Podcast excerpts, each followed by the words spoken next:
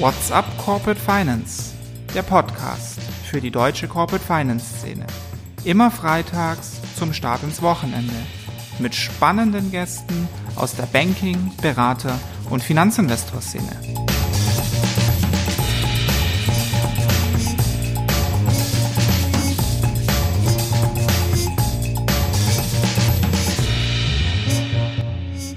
Es gibt über 1000 M&A-Berater in Deutschland. Und ich glaube, da sollte man so ein bisschen differenzieren. Und ich glaube, in dem institutionelleren Umfeld, wie eben, wie eben skizziert, wo das Produkt dann ein etwas anderes ist, da gibt es ja viele integrierte Banken und eigentlich nur noch relativ wenige, sag mal, unabhängige Pure Play M&A Boutiquen. Und da sehen wir ja auch ähm, von, von Kollegen im Markt, dass sagen wir, die Tendenz, das doch auch mit Debt Advisory gemeinsam zusammen anzubieten, wenn man halt aus dem M&A-Fokus kommt, dann doch auch spürbar zunimmt.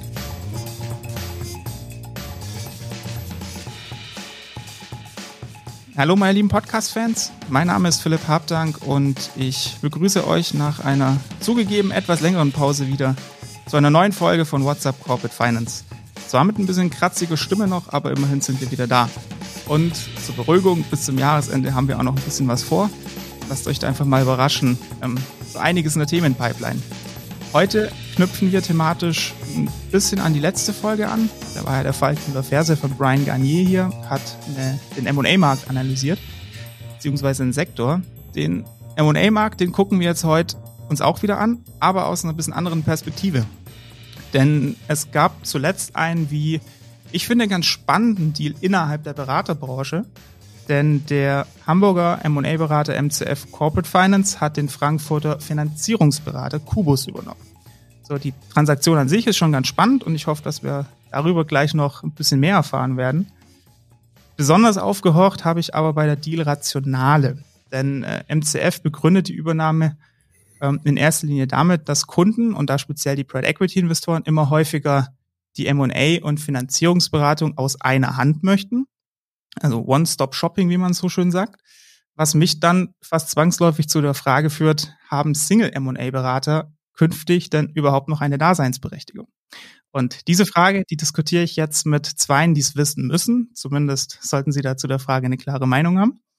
Ähm, darum herzlich willkommen bei WhatsApp Corporate Finance, Kubus Mitgründer Matthias Magnus und MCF-Partner Stefan Mattern. Vielen herzlichen Dank, Philipp. Danke für die Einladung. Hallo, vielen Dank. Ja, cool, dass ihr da seid spannender Deal. Schön, dass ihr jetzt hier zugeschaltet seid heute. M&M, wie viele gemeinsame äh, Meetings und Auftritte hattet ihr jetzt schon zusammen seit der Bekanntmachung, dass Kubus und äh, MCF zusammengehen? Ja, die Bekanntmachung, die ist ja jetzt ungefähr drei Wochen her. Ähm, wir haben sehr, sehr, sehr positives Feedback bekommen, ähm, was man, glaube ich, unter der sagen wir, Überschrift endlich ähm, auch ein bisschen zusammenfassen kann. Ähm, wir führen gerade einige Gespräche ähm, mit Mandanten, mit Mandanten, die wir schon aus der Vergangenheit gut kennen, bei denen auch das Thema Finanzierungsberatung jetzt von unserer M&A-Perspektive kommt, zunehmende Relevanz ähm, bekommt. Und wir haben ja in der Vergangenheit, Matthias jetzt auch in diesem Jahr schon äh, das eine oder andere Projekt gemeinsam abgearbeitet, beziehungsweise sind auch noch dabei. Also insofern ist es äh, noch sehr lebendig. Dann Sie uns mal zum Start kurz ein bisschen über den, ähm, über die Transaktion sprechen. Ähm, vielleicht mal, wie kam es dazu? Wer hatte die Idee?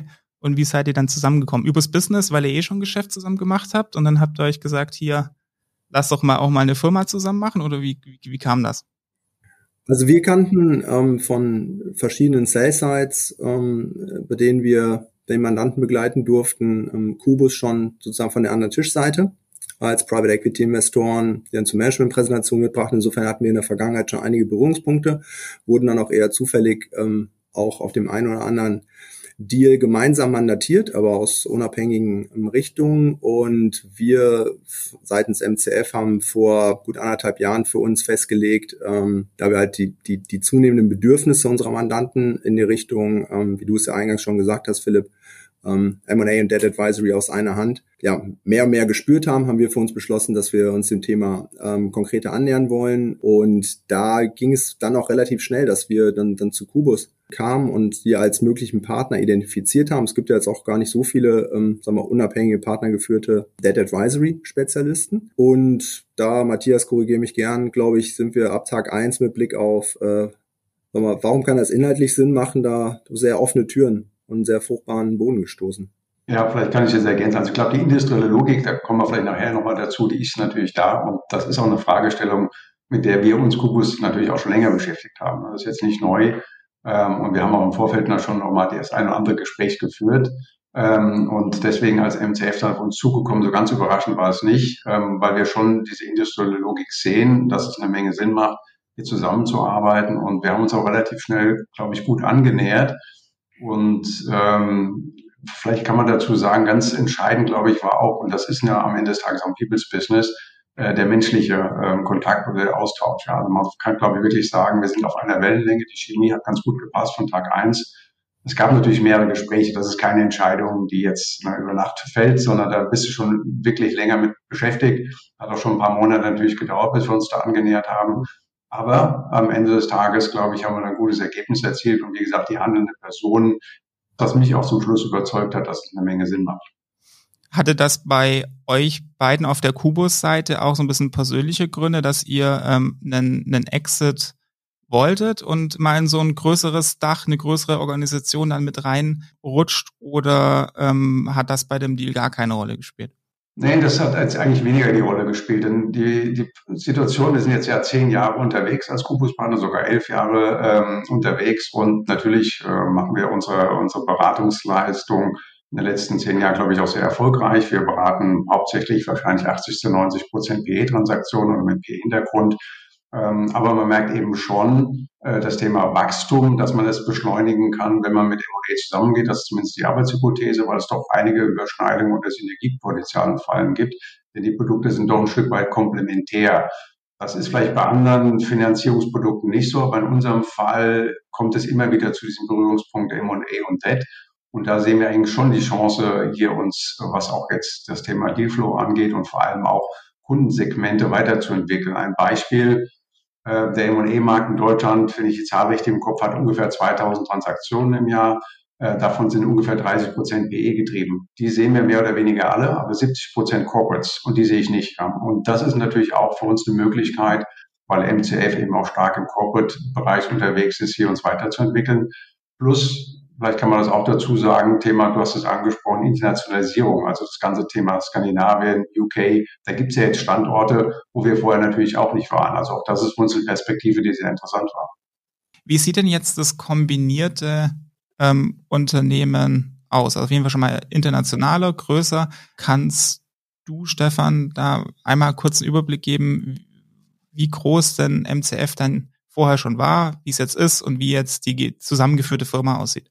Ähm, ja, sehr gern. Also MCF gibt's in dieser aktuell gegebenen Struktur seit ungefähr 20 Jahren. Wir haben bis dato ähm, vier, vier Büros in, in Hamburg, London, Helsinki und in Stockholm. Nunmehr dank der Partnerschaft mit QS dann auch in Frankfurt ein fünftes und ähm, sind jetzt mit dem Kubus-Team insgesamt gut 70 Leute, ähm, waren vorher Mitte 60 äh, Mitarbeiter, was aber alles auf einer, einer Bilanz und einer P&L sich abspielt. Das heißt, wir haben keine Silo-Denke, sondern wir sind ein komplett integriertes Team an fünf verschiedenen Standorten und komplett unabhängig Partner geführt und das wird auch genauso bleiben. Ähm, das Unternehmertum äh, mit der da auch einhergehenden äh, Portion Pragmatismus nach wie vor sehr, sehr wichtig ist. Und Matthias und Richard, darüber freuen wir uns sehr, werden dann halt ähm, Partner bei MCF und somit sind wir insgesamt 14 Partner. Wie viel Juniors und so hängen da noch mit dran? Ist eine vorgestellte Frage für die Folgefrage. Juniors im, im Sinne des Teams, das ist dann halt der Rest, sozusagen.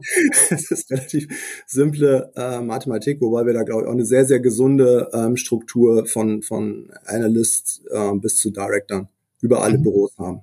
Ja, mhm. und aber auch, und ich glaube, das gilt für alle Kollegen im Markt, die Suche nach, nach Talent da auch für uns nach wie vor sehr, sehr herausfordernd bleibt. Ich habe gesagt, das ist eine Vorfrage, für die jetzt kommt.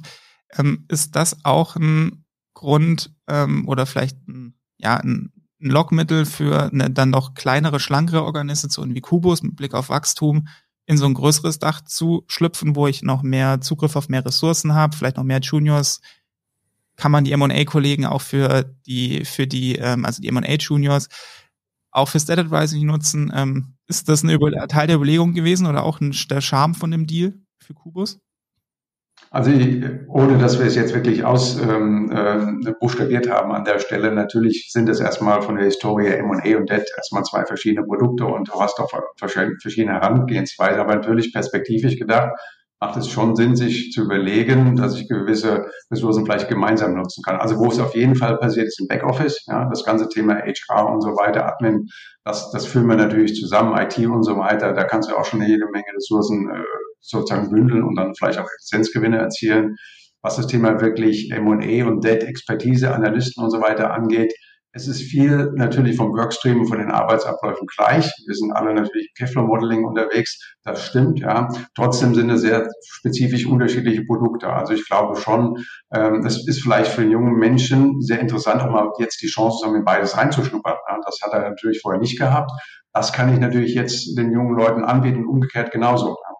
Und man wird es auch, glaube ich, merken, wenn wir mehr, wir machen ja schon einige Deals zusammen, je mehr man zusammenarbeitet und man sich auch besser kennenlernt, wird man auch merken, ähm, wo da wirklich der Erfahrungshorizont ist von dem anderen und was man dazulernen kann. Also ich glaube, es wird spannend werden für die jungen Leute. Ja, man kann hier eine neue Perspektive eröffnen, die es vorher so nicht gab. Und ja, du hast natürlich recht, der Arbeitsmarkt ist umkämpft. Ja, also War for Talents, der ist da. Und wenn man natürlich sowas anbieten kann, man darf ja auch nicht vergessen, wir haben jetzt auch noch eine Kooperation mit Davidson in den USA.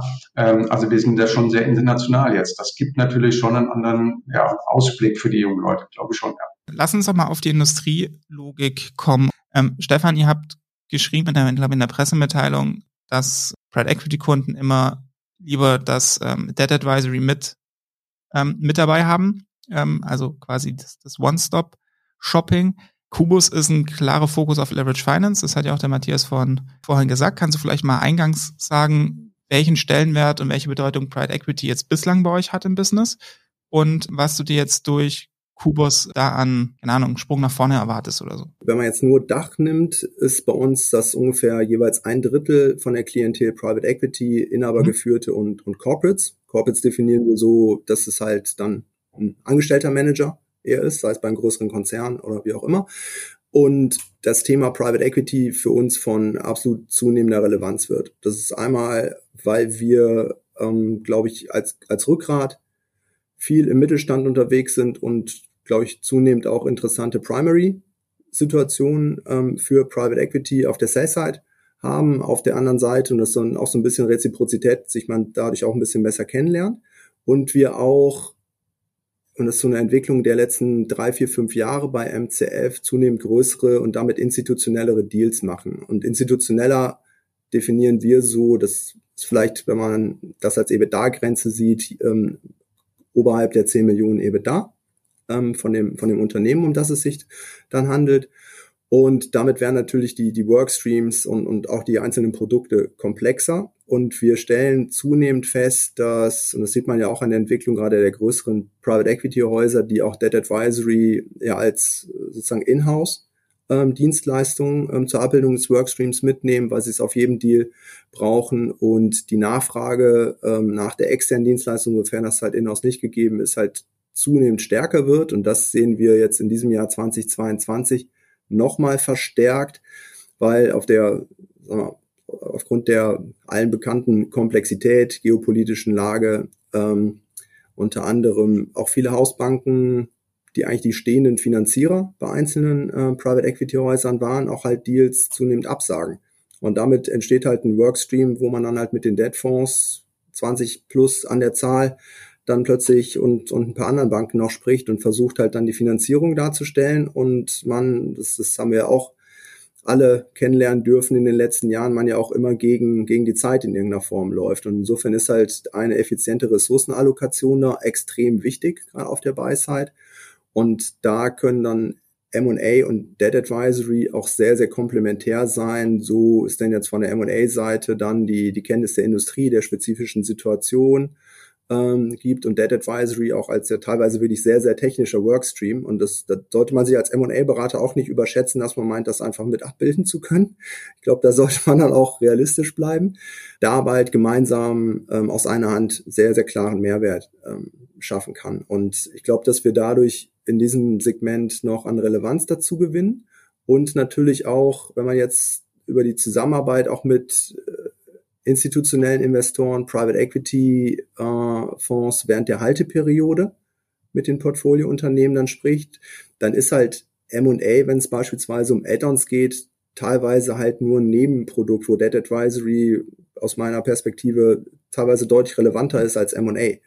Ähm, von bei Refinanzierung, Recaps ist es offensichtlich und ich glaube, wenn man da auch die Möglichkeit hat, gemeinsam die Entwicklung des Unternehmens dann zu begleiten als ein Team, um dann aber auch von der M&A-Perspektive das Thema ähm, Exit Considerations proaktiv sehr gut begleiten zu können, dann ist man im, im Interesse aller ähm, am Ende der Halteperiode, glaube ich, sehr, sehr gut aufgestellt, um da auch, auch Wert zu schaffen. Das sind jetzt nur zwei Beispiele.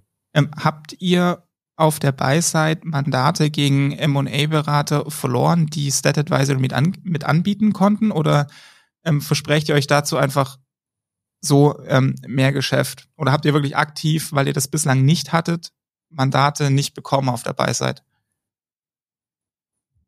Wenn ähm, das das hat es auch gegeben in der Vergangenheit. Das war auch so die Lernkurve der letzten ähm, drei, vier Jahre. Ehrlich gesagt, wenn dann M&A auch wirklich mit Blick auf, das sind dann die, sagen wir, etwas schlanker aufgestellten Private Equity Häuser, die M&A auch für die, die Prozesssteuerung brauchen. So, böses Wort dann vielleicht auch Werkbank dafür. Ich glaube, da muss man sich schon noch ein bisschen für qualifizieren.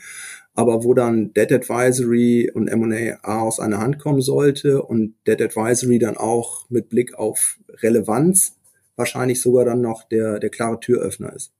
Mhm. Das gab schon, ja. Ich glaube, das wird mhm. auch zusehends ähm, weitergeben. Ich, ich weiß nicht, ob ihr es vielleicht ähm, mal recherchiert habt. Ähm, sonst wäre es für mich nochmal ein Rechercheauftrag. Wisst ihr, wie viele M&A-Berater in Deutschland ähm, noch mit der Single-Lösung unterwegs sind und wie viele als kombinierte, ich sage es mal, in Corporate Finance Boutique dann jetzt schon am Start sind? Ich glaube, da hängt es auch ein bisschen von der Definition M&A-Berater ein bisschen ab ähm, weil ich, ich konnte von, von Kollegen mal ähm, die Zahl, es gibt über 1000 M&A-Berater in Deutschland hören. Ich glaube, da sollte man so ein bisschen differenzieren. Und ich glaube, in dem institutionelleren Umfeld, wie eben, wie eben skizziert, wo das Produkt dann ähm, etwas anderes ist, da gibt's ja viele integrierte Banken und eigentlich nur noch relativ wenige, sag mal, unabhängige Pure Play M&A Boutiquen. Und da sehen wir ja auch ähm, von, von Kollegen im Markt, dass sagen wir, die Tendenz, ähm, das doch auch mit Debt Advisory gemeinsam zusammen anzubieten, wenn man halt aus dem M&A-Fokus kommt, dann doch auch spürbar zunimmt, um dem Bedürfnis mhm. zu begegnen. Würdet ihr denn eher sagen, dass über M&A-Mandat mehr Finanzierungsmandate kommen oder dass umgekehrt über das Finanzierungsmandat mehr M&A-Mandate kommen? Also ich glaube schon, dass es äh, von der M&C, und wir haben ja von über und Buy-Side gesprochen, da gibt es Anknüpfungspunkte, die wir so nicht sehen als Kubus. Ja, also da äh, würde ich schon erwarten, und das ist auch ein Stück weit unsere Arbeitshypothese, dass wir natürlich da von der M&A-Seite Situationen jetzt sehen werden, die wir so nicht gesehen haben. Das ist eine klare Überlegung, die wir haben, aber das finde ich auch sehr logisch, wenn du über Buy-Side oder Sell-Side nachdenkst. Auf der Sell-Side wäre typischerweise ein Stable Finance, was du dem Kunden mit anbieten kannst. Das konntest du vorher nicht. Ja, aus meiner Sicht ein sehr tolles Produkt, weil du hast einmal einen Bewertungsfloor, den du damit einziehst, hast Transaktionssicherheit geschaffen, plus du hast sogar eine Fallback-Option, falls der Verkaufsprozess nicht klappt, können wir immer noch einen Dividenden-Recap machen. Das ist eine Situation, die habe ich so nicht. Standalone. Ja, das kann ich nur in Kombination mit M&A machen. Und auf der Buy-Side ganz klar, jeder Käufer in der Regel braucht natürlich eine Fremdfinanzierung. Und da können wir jetzt auch helfen. Also das sind für mich logische Anknüpfungspunkte, wo ich sage, da würde ich schon erwarten, aus der Kombination heraus gibt es da mehr Transaktionen, die wir sehen werden, also von der M&A-Seite. Ähm, auf der anderen Seite habe ich auch in der Vergangenheit, und das machen wir wirklich opportunistisch, äh, wir haben immer mal, Richard und ich, M&A-Transaktionen oder sagen wir Leads gehabt, mit denen konnten wir nichts anfangen. Wir können M&A nichts, wir verstehen davon nichts. Ähm, und dann haben wir uns natürlich überlegt, was mache ich mit den Leads? Oft haben wir sie im Sande verlaufen lassen. Manchmal hat man Freunde, äh, ja, den man kennt, gleich angerufen und sagt, hier, ich habe da ein Lead, ich kann damit nichts anfangen. Ähm, aber das sind Situationen, wo wir jetzt in Zukunft natürlich auf MCF oder in der Partnerschaft zurückgreifen können und sagen, pass mal auf, wir haben hier ein Lead. den können wir jetzt auch mal äh, nutzen sozusagen und hier einen guten Mehrwert stiften, was ich vorher nicht konnte.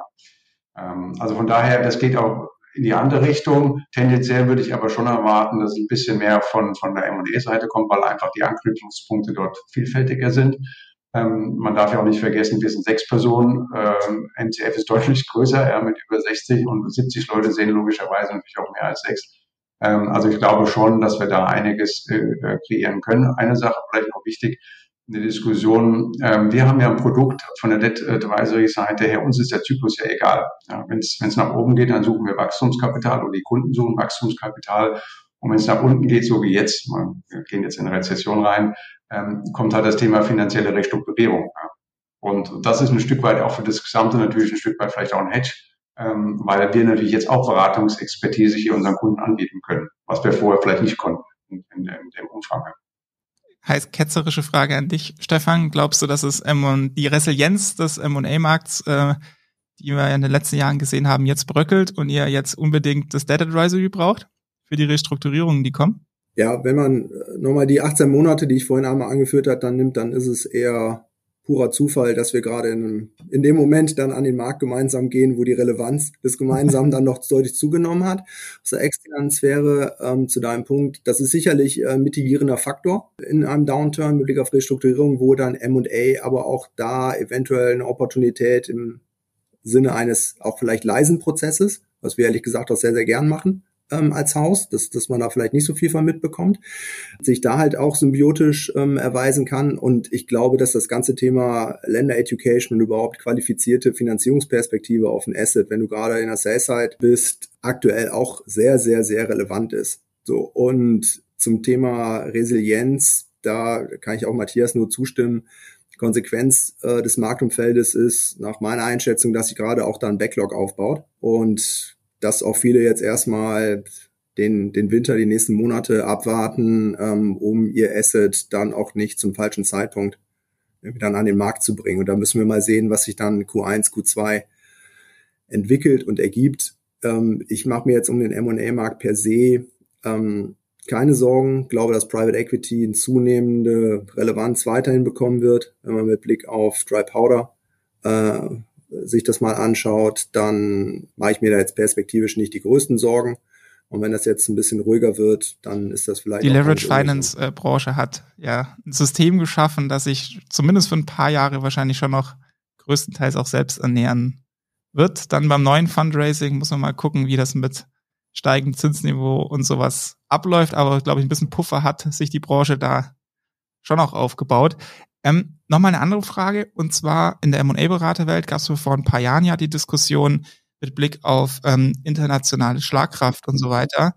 Ähm, Merger mit einer größeren internationalen Organisation versus ich schließe mich so einem Anführungszeichen losen Netzwerk an, also Kooperationszusammenarbeit. Stellt sich diese Frage mit Blick aufs ähm, Debt Advisory auch oder war das von Anfang an klar, das muss ein Merger sein, da gibt es keine Kooperationsalternative oder sowas. Also wenn ich dazu vielleicht was ähm, sagen, wir haben uns natürlich auch Gedanken gemacht, ähm, Zusammenschluss, Kooperation, das ist grundsätzlich natürlich alles denkbar. Ne? Also das ist ja erstmal per se nicht ähm, nicht unmöglich, dass man das auch so macht. Ähm, aber wir haben uns be äh, bewusst ganz zum Schluss natürlich dann schon auch für, eine, für einen Zusammenschluss en entschieden, weil wir einfach glauben, die, die Synergiepotenziale, die es dort gibt und die Ziele, die wir uns setzen, einfach schneller erreichen werden, wenn wir uns wirklich zusammentun.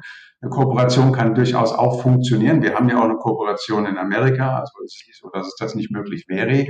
Ähm, da müssen eben die Anreize genau stimmen. Ähm, dann kann das vielleicht auch funktionieren. Ich glaube, in unserem Fall macht es eine Menge Sinn, sich wirklich zusammenzutun, weil ich glaube, wir sind dadurch einfach schneller. Und es kommt natürlich dazu, ähm, wenn du eine Kooperation hast, dann trittst du in der Regel mit zwei Marken auf. Ja, und das ist gerade in unserem Zusammenspiel M&A und Debt, glaube ich, ist das schon schwierig, wenn du dem Kunden erstmal erklären musst, was macht jetzt MCF, was macht Kubus, wie gehört ihr eigentlich zusammen. Da bist du erstmal eine halbe Stunde damit beschäftigt, dem Kunden zu erklären, warum wir verschiedene Brands haben und auch das Zusammenarbeiten im Bereich Backoffice und so weiter, das ist viel einfacher. Und ähm, äh, agieren sozusagen. Ja. Ähm, grundsätzlich ja, man kann das auch über eine Kooperation lösen. Wir haben uns für den Zusammenschluss entschieden. Ich glaube, das ist auch der richtige Weg. Stichwort, durch den Zusammenschluss ist man auch schneller. Ähm, ist das das letzte verbliebene Differenzierungsmerkmal für Debt Advisor im Leverage Finance Geschäft? Nein, das glaube ich nicht. Das wäre zu einfach, wenn man jetzt nur auf Geschwindigkeit zählt. Wenn man das ist eine ketzerische Frage, ich weiß, ja, ja. Äh, aber das Thema Geschwindigkeit im äh, Private Equity Business, würde ich jetzt mal sagen, ist über die Jahre tendenziell ein kleines, hat ein kleines bisschen zugenommen und ja. äh, wenn man über äh, Vorteile von Private Debt spricht und so, Hauptsache schnell, äh, schneller, schneller, schneller als die Bank und dementsprechend äh, hat, hat sich bei mir so ein bisschen der Eindruck verfestigt über letzte Jahre, dass das Thema Geschwindigkeit vielleicht nicht das alles Entscheidende, aber doch das vorherrschende Geschwind äh, äh, Differenzierungsmerkmal ist, ob ich jetzt als Debt Advisor ein Mandat bekomme oder nicht.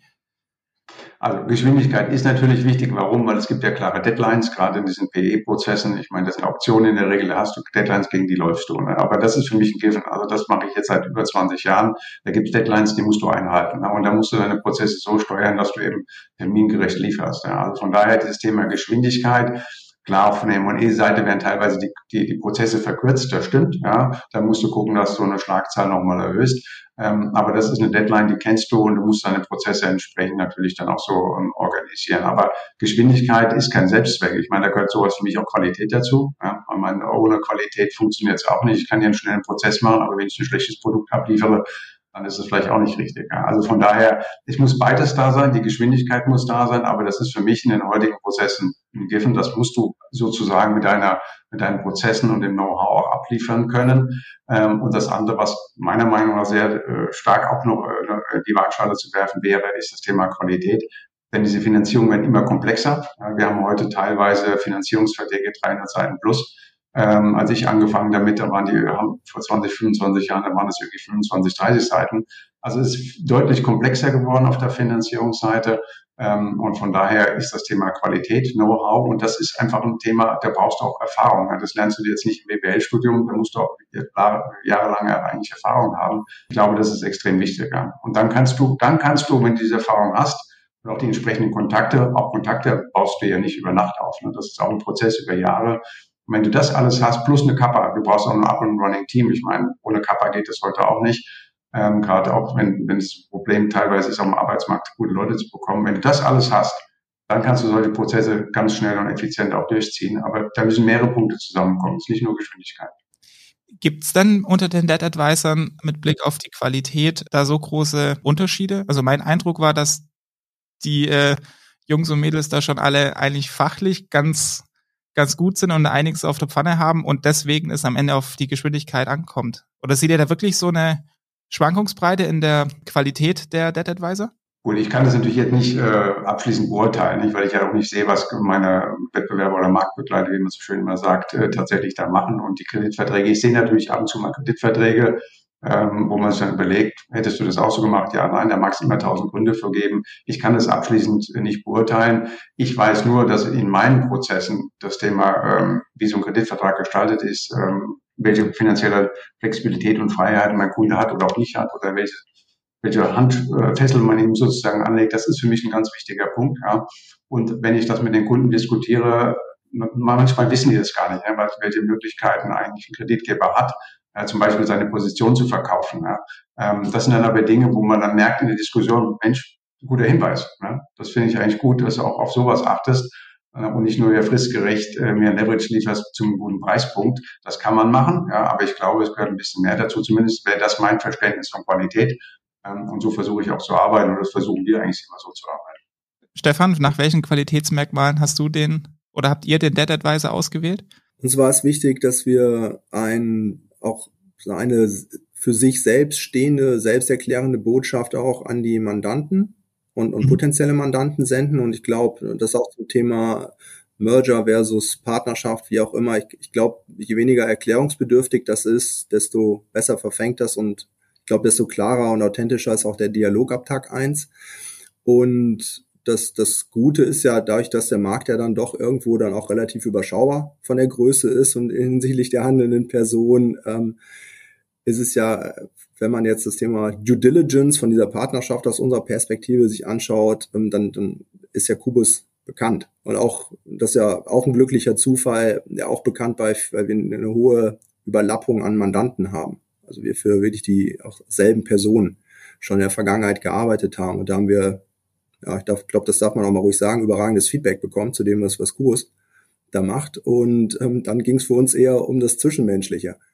So, äh, denn hier sprechen wir über die berühmten Walking Assets. Und das ist, ähm, sagen wir auch bei einem Anspruch an unsere Branche. Und man verbringt ja auch so ein paar Minuten am Tag dann irgendwie auf einer Transaktion. Und da darf es ja auch Spaß machen. Und ich glaube, dass das dann halt auch reibungslos miteinander funktioniert, ist dann halt ähm, eine große Konsequenz von der sagen wir, Teamkultur und der Chemie, die da herrscht und das war jetzt halt neben der Qualität, weil wir viel zu klein sind, als dass wir uns, äh, sei es als Kubus oder MCF hinter irgendeiner großen Marke als Individuum verstecken können. So, das sind dann immer noch Matthias oder Richard oder Stefan oder wer auch immer, die dafür ähm, gerade stehen, was da an Qualität dann abgeliefert wird. Und, und ich glaube, diese beiden Boxen, Qualität und, und zwischenmenschlicher Faktor, wie Matthias es auch eingangs erwähnt ist, die, die waren für uns halt die wichtigsten. So, und da muss man in Anführungszeichen nur zusehen, dass wir beide auch in der Zukunft alle motiviert sind. Und äh, ich glaube, das haben wir ganz gut hinbekommen. Zukunft motiviert heißt, das war noch nicht schon mal so der Einstieg in die bisschen frech formuliert, äh, die, Folge, die eingeleitete Nachfolge bei Kubus?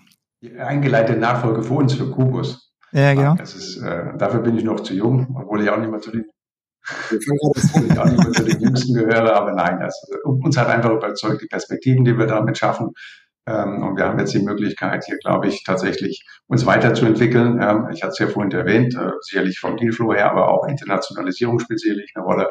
Wir, glaube ich, machen einen Schritt nach vorne und ich sehe es ja auch und wir sehen es ja auch und die Frage wurde ja vorhin auch schon mal thematisiert.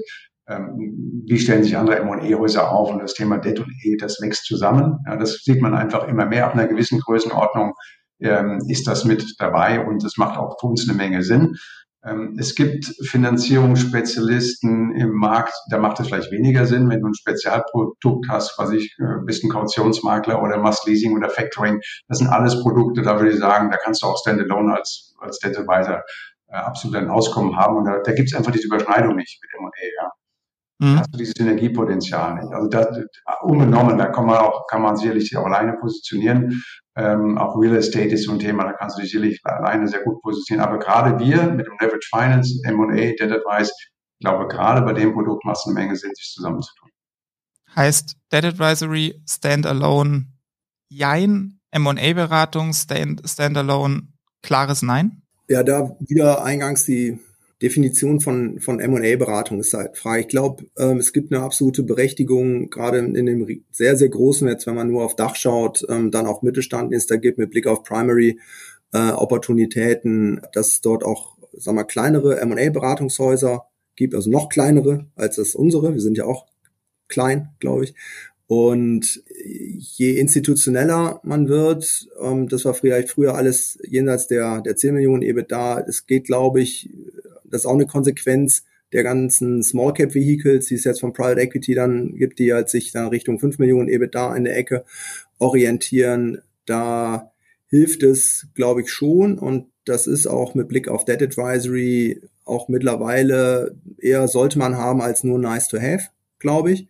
Und Hand in Hand damit geht es aber auch, dass man als Aufgabe für den M&A-Berater auch eine zunehmende Industriespezialisierung, glaube ich, hat. Ich glaube, dieses rein agnostische, opportunistische über alle Branchen, das funktioniert auch nur bis zu einer gewissen Größenordnung. Und da geht es dann halt eben, wie beschrieben, zu, neben dem neben der Erweiterung des Produktspektrums dann halt auch eine klare Fokussierung der Industriekenntnis als Bestandteil des Wertbeitrages, insbesondere für Private Equity. Also auch ein Jein. Auf die Frage Standalone, ja. Ich würde gerne noch einen Punkt mit euch besprechen, wenn ich euch mal beide ähm, ähm, gerade hier habe. Und zwar hatten wir hier im Podcast auch schon mal zu Gast Leverist, ähm, ja auch Ex-Dead Advisor, noch eher so aus der Junior-Ecke. Ähm, und äh, die treten ja mit dem, ja, mit dem Ansatz an, digitale Plattformen für einen Dead Advisor im Leverage Finance Bereich. Da würde mich mal eure beiden Meinungen dann natürlich auch speziell von dir, Matthias, interessieren. Ähm, ob du den Ansatz A kennst und was du davon hältst. So generell digitales Debt Advisory, wie digital muss das sein? Brauche ich da eine Plattform etc. pp.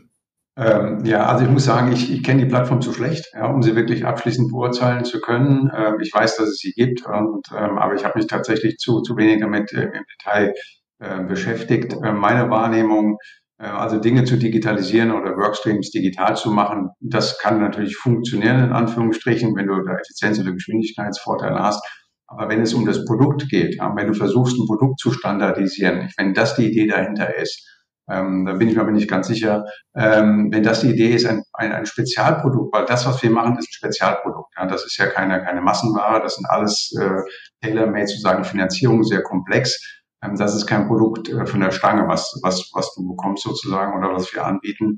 Das zu standardisieren finde ich sehr schwierig. Es gab mal vor ein paar Jahren dieses Thema Standardmezzanin. Ich weiß nicht, ob du das noch kennst, diese Preps und Leads Geschichte hieß es damals. Das war ein Standard-Mezzanin-Programm. Ähm, da hat man eben versucht, so ein Spezialprodukt, Mezzanin ist auch ein Spezialprodukt, das hat man versucht zu standardisieren und das ist ziemlich schief gegangen. Ja. Also der Ausgang ist bekannt, den Markt gibt es auch nicht mehr. Ähm, also da bin ich immer sehr vorsichtig, wenn, wenn man da, wenn man über Spezialprodukte spricht oder komplexe Finanzierungs, wenn man versucht, das zu standardisieren. Da bin ich mir nicht ganz sicher, wie einfach das wirklich ist. Äh, dass digitale Prozesse über, über Geschwindigkeit und so weiter Effizienzvorteile haben, das absolut, ja, das glaube ich, das, das kann man sagen. Aber ein Standard, aber ein Spezialprodukt zu standardisieren, mag schwierig werden.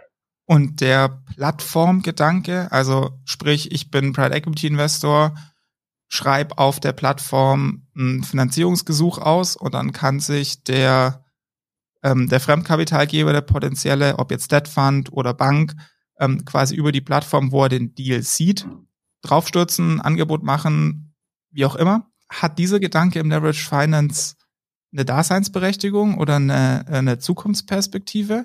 Oder schwört ihr da beide auf den, ich sage es mal, den Oldschool-Ansatz aus der Dead Advisory? Das kommt über mein Netzwerk und der Dead Advisor findet da schon einen richtigen Partner, weil er die kennt. Also ich, äh, wie gesagt, ich tue mich da ein bisschen schwer, das zu beurteilen, weil ich kenne es, wie, wie gesagt, das Produkt äh, zu, zu schlecht an, an der Stelle. Ich, ich, für mich habe ich nur für die Wahrnehmung, das, was wir machen, ist eben Spezialprodukt. Ja. Und wenn du mir jetzt fünf Parameter gibst und sagst, dafür hätte ich gerne Finanzierung, meine Meinung reicht das eben nicht. Ne? Sagst du, was für ein Leverage, was für ein Zins, was für eine Industrie, was für deine Cash Conversion und jetzt gibst du mir eine Finanzierung drauf. Ich glaube, so funktioniert unser Geschäft nicht. Ja, ähm, anhand von fünf oder sechs Kriterien zu sagen, das ist jetzt die, die Finanzierung. Ähm, es ist sicherlich hilfreich, ich meine, davon lebt unsere Industrie ja auch vom Kontakte-Netzwerk. Ja? Also wenn du natürlich mal das Spektrum kennst, wir haben jetzt 30, 40 Banken, die sagen mal aktiv sind, Tendenz fallend und wir haben aber in Europa über 300 Debtfonds. Ja? So. Und äh, wenn du natürlich da ein entsprechendes Netzwerk aufgepasst, Kontakte und so weiter und auch weißt, wen kann ich ansprechen für einen Automotive-Deal, wen kann ich nicht ansprechen für einen Automotive-Deal, ja, das, das ist natürlich Mehrwert. Ja. Und wenn du so eine Intelligenz hast und das in deiner Plattform hast oder in deiner Datenbank hast, das, das hilft. Aber ich glaube, es hilft noch nicht, am Ende des Tages wirklich die Finanzierung zu organisieren. Da gehört noch ein bisschen mehr dazu. Das ist ein Baustein, aber es ist, glaube ich, nicht, ähm, noch nicht alles. Mhm. Spannend, ähm, da mal deine Einschätzung zu abzuholen. Ähm, bevor wir gleich in den Fragen-Quickie gehen, ähm, hätte ich gerne noch einen kurzen Ausblick, ob ihr euch so ein bisschen raustraut, was man denn jetzt von dem fusionierten Haus so erwarten kann, so mit Blick so und so viel mehr Deals, keine Ahnung, so und so viel Positionsgewinne in League Tables oder jetzt ähm, den und den Wettbewerber angreifen. Traut ihr euch da so ein bisschen raus mit so einer Zielvorgabe, wo ich euch dann in ein, zwei Jahren mal dran messen kann?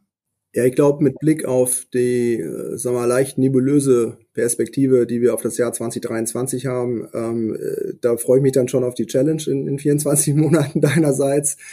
Ähm, wir jetzt als, als reines M&A-Haus haben wir jetzt seit dem Frühjahr vergangenen Jahres äh, knapp, knapp vier Milliarden Transaktionsvolumen ähm, begleiten dürfen, M&A-seitig. Und das wollen wir natürlich nachhaltig ähm, weiter, weiter ausbauen. Und ich bin fest davon überzeugt, dass aufgrund der Komplementarität der Produkte, dass man da ähm, sich auch weiter in den institutionellen Bereich, heißt konkret auch größere Transaktionen, ähm, da weiter etablieren kann. Ich glaube, unser erstes Ziel und Matthias, Richard und, und wir, wir haben jetzt gar nicht darüber gesprochen, wir wollen jetzt zwingend irgendwie 20 Deals mehr machen oder XY Umsatz. So, klar ist das alles eine Funktion dessen, was man sich vornimmt. Aber ich glaube, wenn wir halt es schaffen, da auch weiter eine noch zunehmend relevante Adresse für Private Equity und Corporate Mandanten zu werden und da einfach gute Qualität abliefern, und gleichzeitig unsere Kultur bewahren, dann ist ehrlich gesagt der Dealflow nur eine logische Konsequenz. Da bin ich 100% von mhm. überzeugt. Bin ich gespannt. Dann, wenn ihr schon mal eine Folge angehört habt, wisst ihr, dass zum Schluss bei mir immer der, ähm, der Fragenquickie kommt. Äh, das sind so kurze Ja-Nein-Fragen, ergänzt den Satz, Hauptsache kurz und knackig antworten. Äh, seid ihr dabei? Hat doch keine ja. andere Wahl, aber ich frage einfach mal der Höflichkeit wegen. Also ja. gut, dass du fragst. Ja. Ähm, Frage Nummer eins. Stefan, ähm, hat man als One-Stop-Shop M&A-Berater oder Corporate Finance Boutique jetzt einen anderen Preishebel gegenüber Pride Equity Kunden? Ja, nein? Ehrlich gesagt, nein, weil ich, also ich glaube, wenn du die, den gemeinsamen Erfolg definierst, ist es ein relativ kurzer Dialog, da auch halt eine vernünftige Viehstruktur, die alle zufriedenstellt ähm, und motiviert zu finden. Also wahrscheinlich ja, weil du halt eine zunehmende Relevanz hast.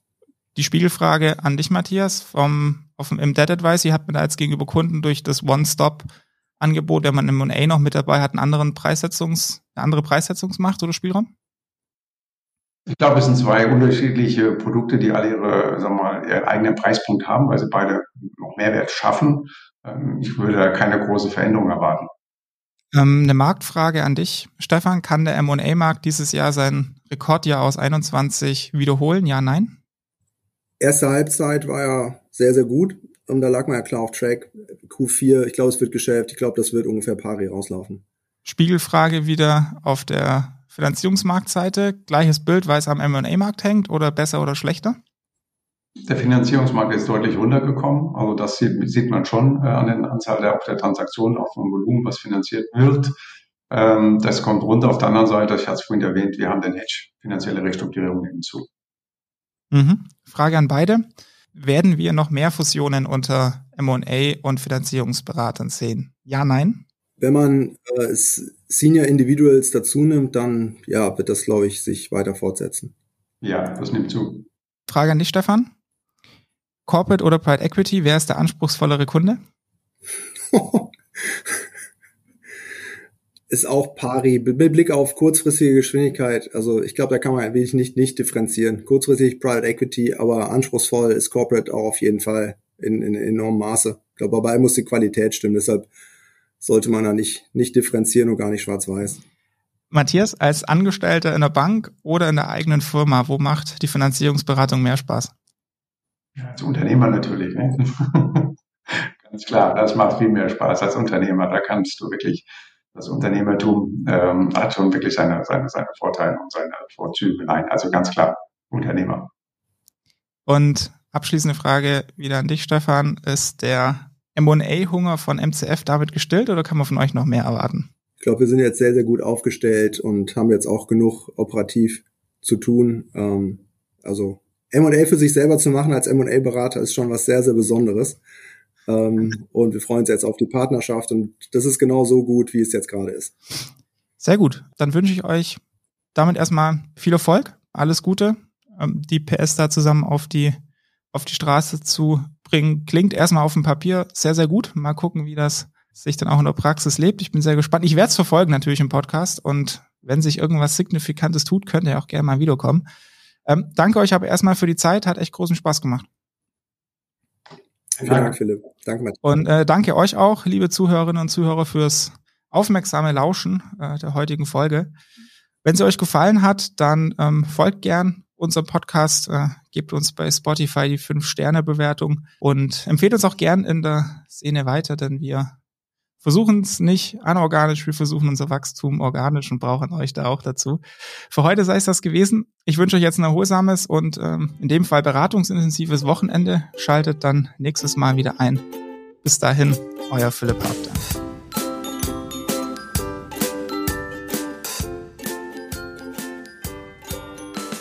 Redaktion und Host Philipp Habdank.